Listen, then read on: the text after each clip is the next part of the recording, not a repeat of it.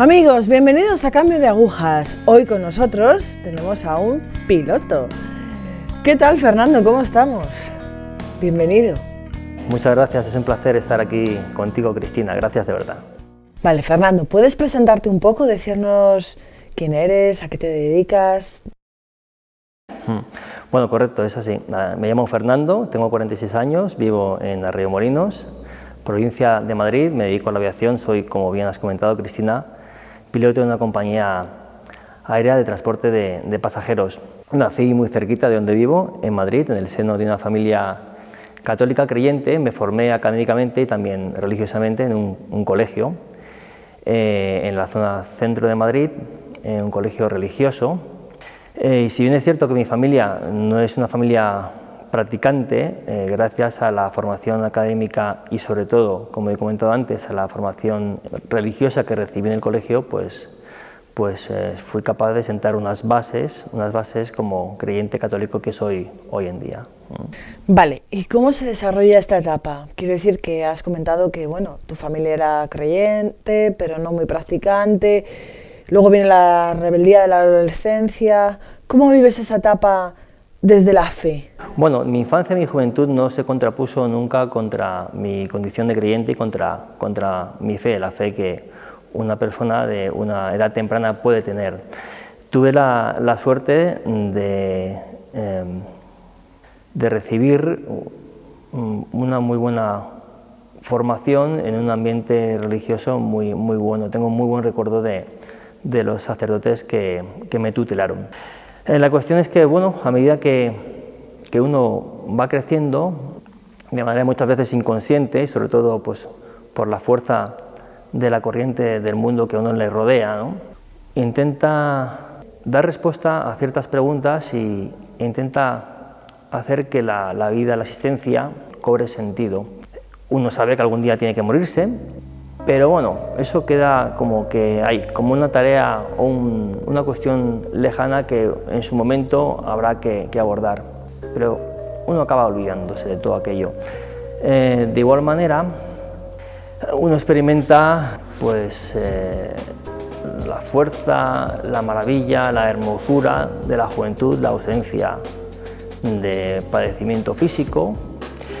Em, de igual manera, uno va creciendo en, conocimiento y de algún modo, y creo que esto le ocurre a muchas personas, uno acaba olvidándose de, lo esencial, de, Dios.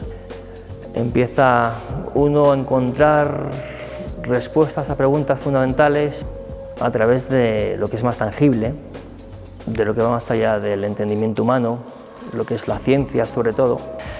En este proceso me vi inmiscuido poco a poco y sobre todo de manera notoria pues cuando empezaron a llegar los primeros logros personales. ¿no? Bueno, cuando casi acabó mi formación académica me fui a Estados Unidos a estudiar un año, desde los 17 hasta los 18 años. Posteriormente me hice piloto, después me hice piloto militar, todo un, cúmulo ¿no? de, de logros que a uno le hace centrarse inconscientemente, pero en sí mismo y abandonar a Dios. Y llegó un día en el que me di cuenta que bueno, Dios para mí no tenía sentido, eh, que Dios estaba y que había abrazado el, ateísmo. Nunca fui un ateo anticlerical, ni muchísimo menos, pero sí, sí que llegué a abrazarlo de manera total y absoluta, con pleno convencimiento. Y cuando digo ateo me refiero a eso, a negar y estar convencido de ello, a negar la existencia de, de Dios. Vale, ¿y cómo era esa vida sin Dios? Que sentías, no sé, te sentías, o, sea, o estabas totalmente inmerso en el trabajo? Bueno, ahora me doy cuenta de que aquella vida sin Dios era una vida centrada en, en mí mismo, en mí mismo. Abrazar el egoísmo de manera inconsciente. Así, así fue, sí, así, así fue, así fue. Es curioso porque durante muchísimos años me encontré en esa situación, ¿no?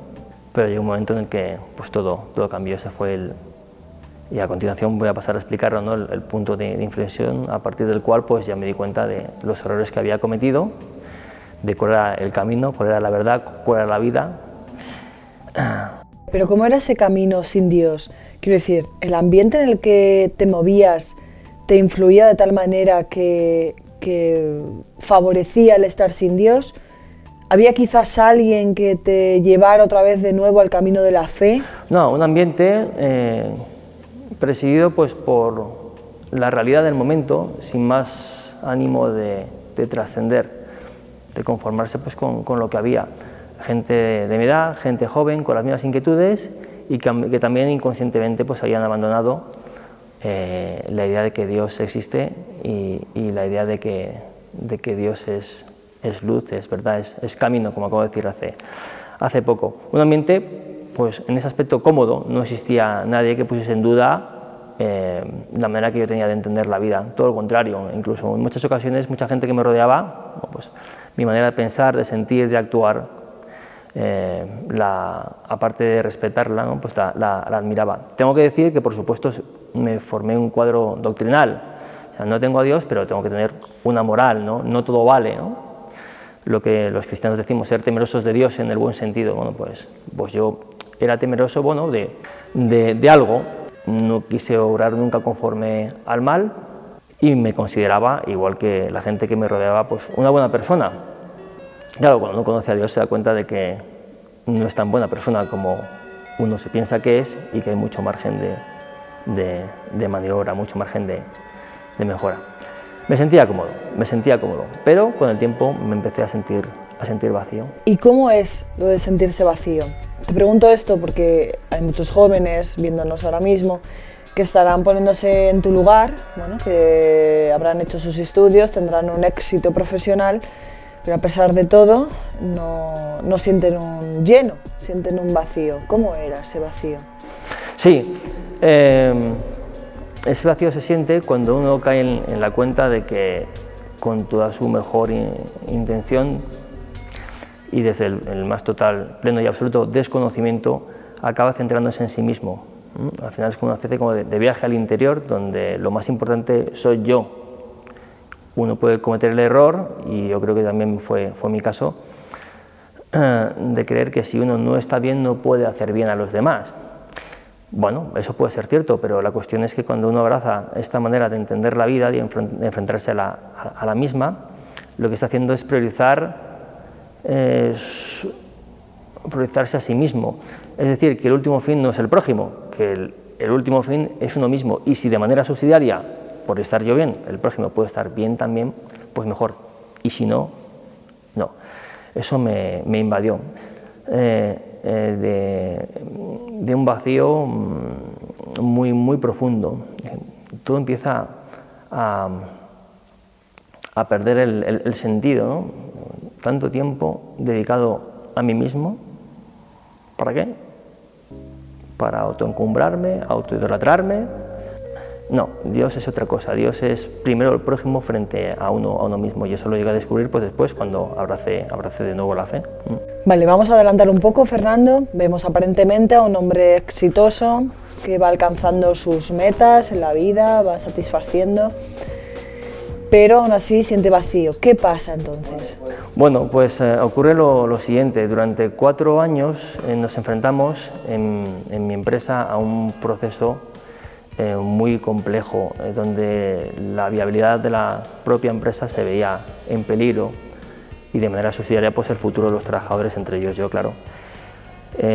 Fueron cuatro años de, lucha sindical, lucha en los tribunales, ah, compañeros y amigos despedidos, el entorno de la gente que me rodeaba era el de un entorno donde reinaba la tristeza, la desesperación, pero de alguna manera yo me vi fuerte, cobré fuerzas, no sé de dónde, ahora ya sí que sé que de dónde venía todo aquello, cobré, fuerzas pues para, para no perder eh, la esperanza, no perder la fe en que los problemas se iban a solucionar, hasta tal punto que me invadía un convencimiento, un convencimiento.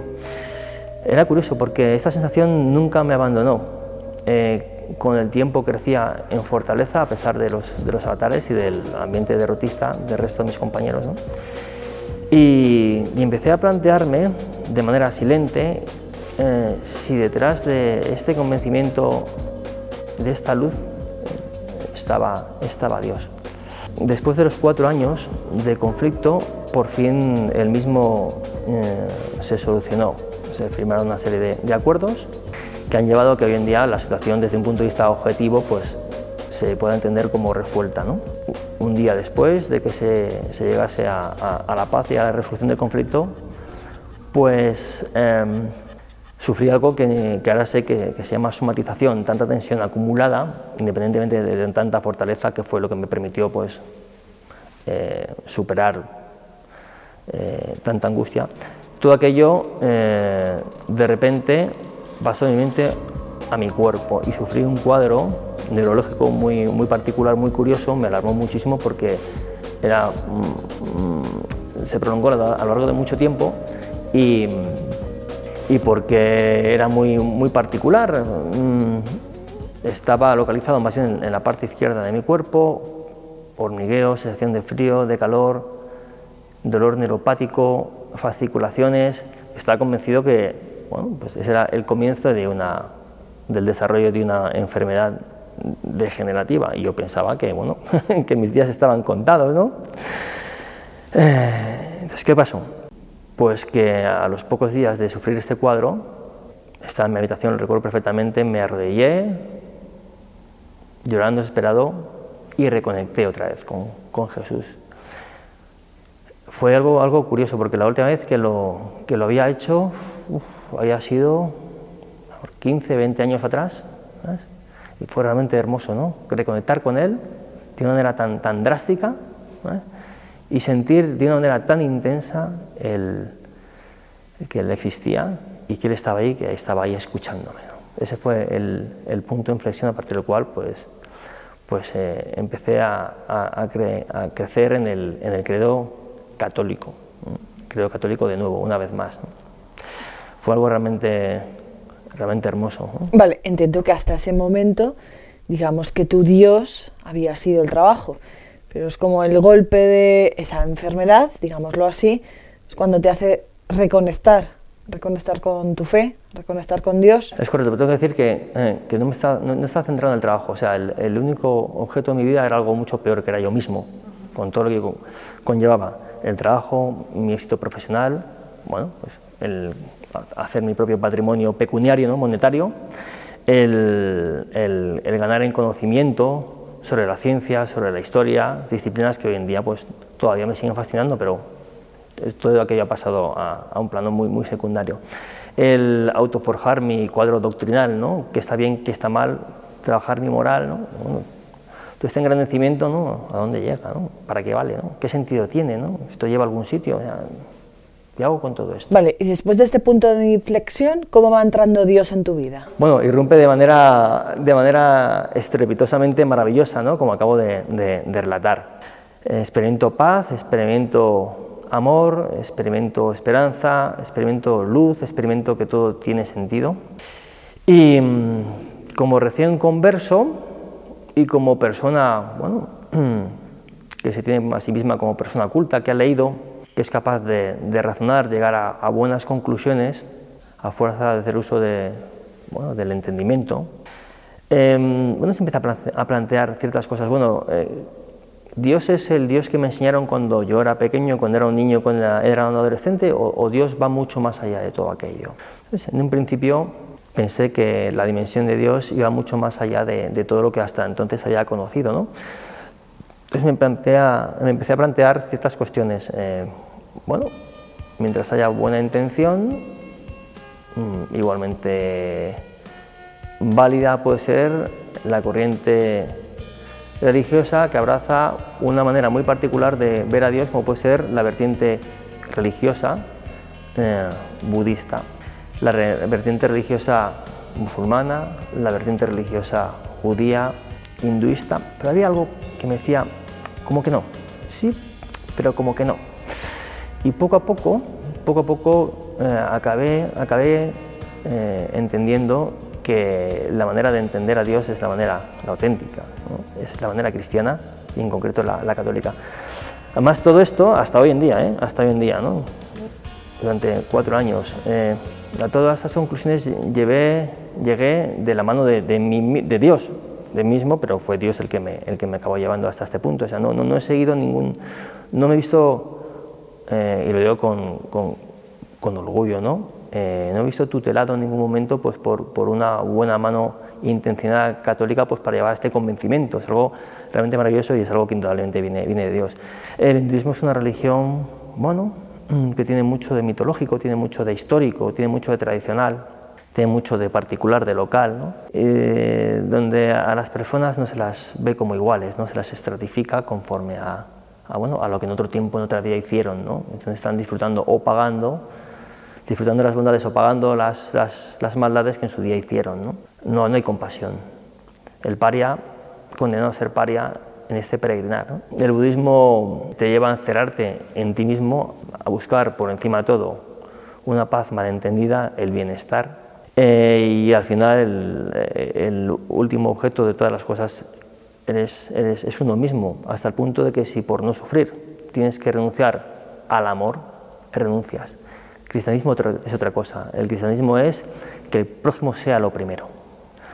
Bajo la luz de Dios, que el prójimo sea lo primero. Si no tiene que sufrir en beneficio del prójimo, que así sea, ¿no? Claro. ¿Qué calado puede tener esto en una mente humana? Y sobre todo en una mente humana que vive en los tiempos actuales, ¿no? donde lo primero es uno mismo. Es un, es un gran desafío, pero dentro de, de la aparente crudeza ¿no? de, de esa, ese camino al cual Dios nos, Dios nos invita, eh, hay, hay un, un, mensaje de luz eh, de una potencia in, inconmensurable. Y dentro de la cristiandad, ¿por qué el catolicismo y no pues, eh, otras maneras de, de, entender a Dios? Pues por un motivo o una serie de motivos sencillos, por lo menos desde mi punto de vista. ¿no? El catolicismo es precisamente eso, católico es universal, es, es la, la la iglesia primitiva, la, la, iglesia primigenia. En el siglo XI, quiero recordar, se produce un cisma, el, el cisma de, de, Oriente, donde bueno, surge la, iglesia que hoy conocemos como la iglesia ortodoxa, bueno, con una paridad de, de credo pues casi idéntica eh, respecto a, a, la del credo católico, ¿no? pero con algunas diferencias y todo aquello pues, les ha llevado a que pues, a separarse entre, entre, entre ellos. Luego viene la reforma protestante, siglo XVI, donde una gran cantidad de gente, de, gente ¿no? eh, abraza ese, ese, credo, pero también lo hace pues, de manera inconsciente por motivos políticos sin fundamento teológico, ya que ha llevado, por desgracia, a la Iglesia protestante ¿no? pues a, la división entre, entre los que han abrazado esa manera de, de creer, ¿no? por desgracia, ¿no? no dejan de ser hermanos en la fe muy contento, muy orgulloso, muy seguro, muy feliz de haber abrazado la fe y haber abrazado la fe católica y de la mano solo, única y exclusivamente de, de Dios, así tengo que, que, decirlo. Vale, entonces entiendo que la razón iluminada por la fe te va llevando poquito a poquito a la verdad de la Iglesia. ¿Cómo se manifiesta este cambio de Fernando en el trabajo, por ejemplo? En todo, se nota en todo. Mis amigos han visto el cambio, amigos míos que me conocían como ateo con mi cuadro doctrinal, como he dicho antes, con mi manera de ver, de entender la vida, me tenían por buena persona ¿no? y de repente se encuentran con que he sufrido una conversión. Y más allá de actuar de manera radical como los que no creen piensan que, que los que abrazamos la fe actuamos, han visto una versión del mismo Fernando, pero todavía mejorada. Hay alguien que pregunta, ¿por qué vas a la iglesia? Yo siempre le respondo lo siguiente, voy a la iglesia primero para honrar a Dios en su templo, Dios está en todos sitios, pero a Dios le agrada que vayamos a su templo a honrarle. También luego para purificar mi alma a través de, del sacramento de la confesión. Venir a, a misa es un motor que, que, da sentido a mi vida y que, y que, y que siente las bases pues, para que los demás, los demás que no creen, acaben creyendo. Alguien también me preguntaba por ahí, ¿cuál es la mejor manera de, de evangelizar a tu prójimo? ¿no? Bueno, puede haber distintas maneras, pero creo que hay una manera, una manera que es universal, que vale para cualquier, ar, ar, eh, cualquier eh, alma que no se haya convertido, eh, que es que el que crea, que lo proclame sin ningún tipo de complejo y que predique con el ejemplo, que predique con el ejemplo, sin juzgar a nadie, pensando bien, obrando bien. Es la mejor manera de, de, de evangelizar. Tengo unos cuantos amigos, ateos también, a los que yo llamo creyentes sin que ellos lo sepan, que están, y yo lo sé, están sufriendo de manera silente un, proceso de, también de conversión. Lo sé, lo sé, me, me consta, me consta, me consta que es, que es así. Fernando, muchísimas gracias por tu testimonio, por estar hoy aquí con nosotros, por darnos un poco de luz acerca de esa gente que busca su éxito personal y el mirarse simplemente el ombligo continuamente en lugar de buscar a Dios y estar en Dios. Gracias. Muchas gracias Cristina, es un placer y, y ojalá mi testimonio junto con el resto de testimonios de conversos eh, a través de este maravilloso programa pues sirva pues, para que, que otros abracen la, la, luz, la luz de, de, Cristo. Muchas gracias. Gracias, Fernando. Pues nada, amigos, eh, a ver, el cuerpo sí es el templo del Espíritu, pero como cuidado personal. Está bien cuidarse a sí mismo, está bien procurarse un cuidado a los demás y un cuidado a ti, pero no que eso sea el centro de tu vida. El centro de tu vida debe ser Dios, debe ser la fe católica. Entonces, bueno, Fernando nos ha hablado muy claro y yo creo que este testimonio queda como ejemplo, como ejemplo de, hasta dónde llega la vanidad y cómo se puede salir de ella. Gracias, gracias por estar ahí.